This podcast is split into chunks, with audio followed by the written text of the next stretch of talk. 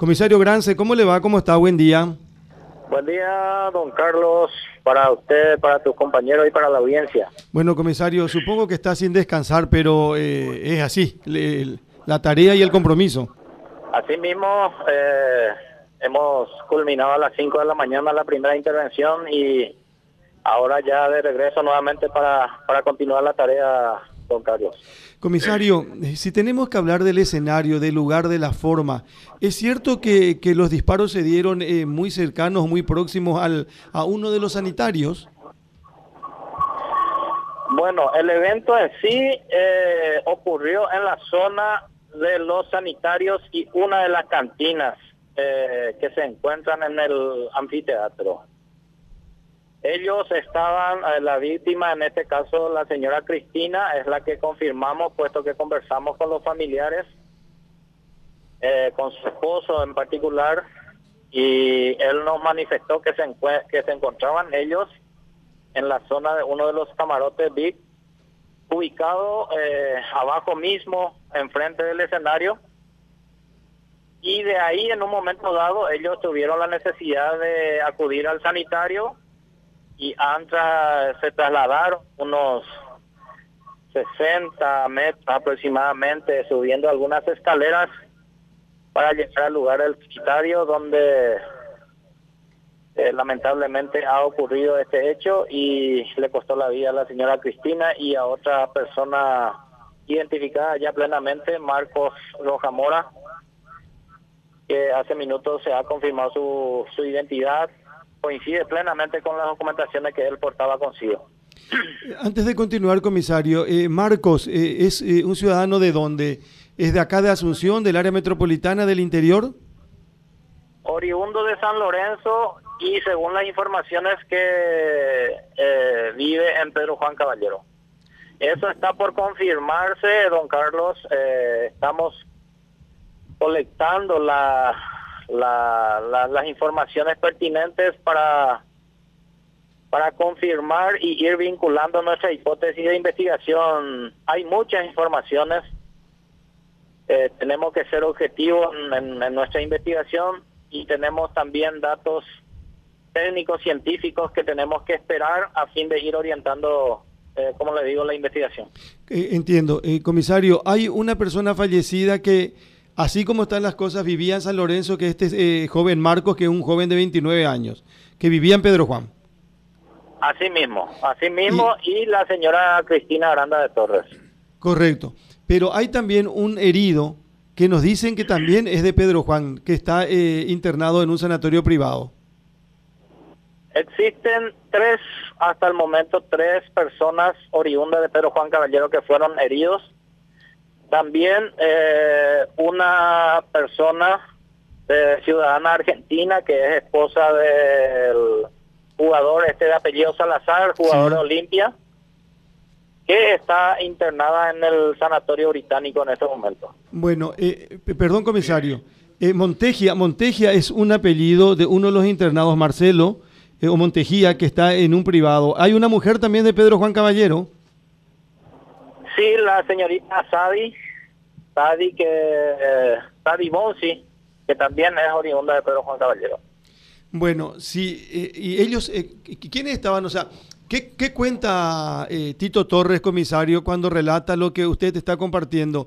¿Ellos conocían a estas personas heridas o no le conocían a estas personas que fueron heridas y al fallecido? No, no, no le conocían, no le conocían. no tienen idea de quiénes son eh, ellos manifiestan de que estaban un grupo de compañeros con sus respectivas esposas compartiendo ese lugar. Y eh, como le dije, eh, él con su esposa, la señora Cristina, y el señor Salazar con su esposa, la señora Barrientos, se han levantado y han acudido hasta la zona del sanitario, donde ha ocurrido lamentable suceso. ¿Y ellos estaban frente al sanitario cuando ah, vienen los disparos? Efectivamente, asimismo, eh, el señor Torres era que ingresó primeramente a uno de los sanitarios y el resto estaba esperando ahí afuera. ¿Y cuando él estaba dentro del sanitario, eh, los disparos o él estaba afuera? ¿Ya? No, el señor Torres estaba dentro del sanitario cuando le dispararon a su esposa. Al salir, él ya encontró a su esposa tendida en el suelo. Y ahí también la esposa de Salazar recibe un disparo a la altura de la pierna. Así mismo, más las otras personas que están actualmente internadas eh, recibieron eh, heridas en diferentes partes del cuerpo. Bueno, y ahí estaba eh, Sadi Aline Bonsi García, que es la joven de Pedro Juan Caballero también. Así mismo, señor, así mismo. ¿Y, José Ruiz quién es, comisario? José Ruiz es una persona que acudió al centro de emergencias médicas. Sí. Eh, tenemos también previsto eh, dialogar con él. Eh, usted sabe que la investigación recién está empezando. Hemos empleado todo el personal disponible anoche en el lugar. Ahora estamos retornando a Asunción un grupo y otro grupo nuevamente eh, dirigiéndose hacia San Bernardino para continuar con la tarea investigativa. Todas esas diligencias, don Carlos, está pendiente. Eh, nosotros vamos a tratar el día de la fecha de colectar la mayor cantidad de información posible para orientar nuestra investigación. Entiendo, comisario, pero no se sabe de dónde es Ruiz. Hasta el momento no tenemos, no, no tengo ese reporte, no tengo ese reporte en honor a la verdad. Eh, personal se está dirigiendo en este momento al nosocomio para, para entrevistarse con él. Comisario, eh, que ¿alguien vio quién disparó? ¿Cómo estaba vestido? ¿Estaba solo? ¿Eran varios? No tenemos todavía ninguna persona que pueda aportar ese tipo de datos. Eh, como le dije, eh, ahora vamos a, a abocarnos a entrevistarnos con las personas más cercanas a, las víctimas y a estas personas heridas a fin de ir eh, colectando esa, esa información y que nos brinde datos sobre lo, el, él o los responsables de este caso. ¿Cómo pudo haber ingresado con el arma? Eh, por, eh, ¿Por un lugar eh, o por un lugar irregular, comisario? ¿O qué se sabe? Bueno, eh, existen varias presunciones, don Carlos. El, anfiteatro, si usted conoce, tiene muchas vulnerabilidades en cuanto al ingreso. Eh, no podemos descartar de que haya ingresado por un lugar no, no habilitado, como así también pudo haber ingresado por el lugar habilitado. El sistema de control ante la cantidad de personas existentes en el lugar no podemos descartar de que haya podido vulnerar los controles. Eh, estamos en esa tarea de, de colectar esa información. No podemos afirmar o descartar absolutamente nada en estos momentos, don Carlos. Bueno, acá hay datos muy importantes, comisario, que manejan ustedes, que la mayoría de las personas afectadas son de Pedro Juan Caballero. Una mujer, el que falleció, que está herida, el que falleció también, otro que está internado también, y ahora estamos detrás de la eh, de, más datos de correlación al que está en emergencias médicas. Eh, ¿Cómo, ¿Cómo se fugan? ¿Qué, eh, ¿Cómo se fuga? ¿Sale corriendo? ¿Qué, ¿Quién vio algo de cómo se escapa el que hace los disparos, comisario? Una vez, una vez todos los disparos, él eh, salió corriendo, subiendo las escaleras, o sea que más alto del anfiteatro, y ganó una, presumimos nosotros, el lugar de escape, una muralla de, aproximadamente dos metros, un metro y medio, dos metros de altura, y eh, al otro lado lanzándose, también eh, tiene la misma, la misma altura y ganó una zona boscosa. Esa es la presunción. Nosotros, aprovechando la, la, claridad del día, ahora vamos a realizar nuevamente una inspección eh, ocular del, del, del bosque, de, esa, de ese lugar donde presumimos nosotros ha, ha escapado este, este, sujeto. Comisario, ¿hay, ¿hay circuito cerrado, cámaras en el anfiteatro o no? En el anfiteatro no, no, no tenemos no tenemos, al menos en el lugar donde ha ocurrido. El anfiteatro, usted sabe de que estuvo abandonado por mucho tiempo mm. y de acuerdo a las primeras inspecciones oculares que hemos realizado anoche, no contamos con cámaras. Sí podemos encontrar en las adyacencias y esa va a ser la tarea del día de la fecha de un equipo y vamos a distribuirnos todas las Estamos involucrados eh, tanto el Ministerio Público, la Fiscalía Especializada de Crimen Organizado, la Fiscalía Penal Nacional, Eh, también la gente de crimen organizado de la Policía Nacional, la gente de investigaciones y la gente de homicidios. Todo un equipo de trabajo está abocado en esta investigación, don Carlos. Eh, comisario, buen día de mi parte también. ¿Esto significa que los materiales audiovisuales que, tengan ustedes va a provenir de, gente que estuvo en los alrededores del suceso? Y me imaginamos que, va a ser en, cantidad. No digo que todo sirva, pero justamente cuando pasa algo donde hay tanta concurrencia, esa cantidad de material conspira contra la claridad de la investigación o ayuda?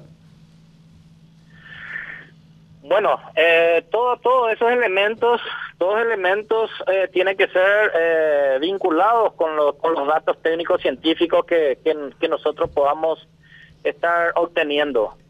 Eh, va a servir de mucho en virtud a, a buscar algunos testigos y tener algunas manifestaciones de algunas personas que han estado en ese lugar en ese momento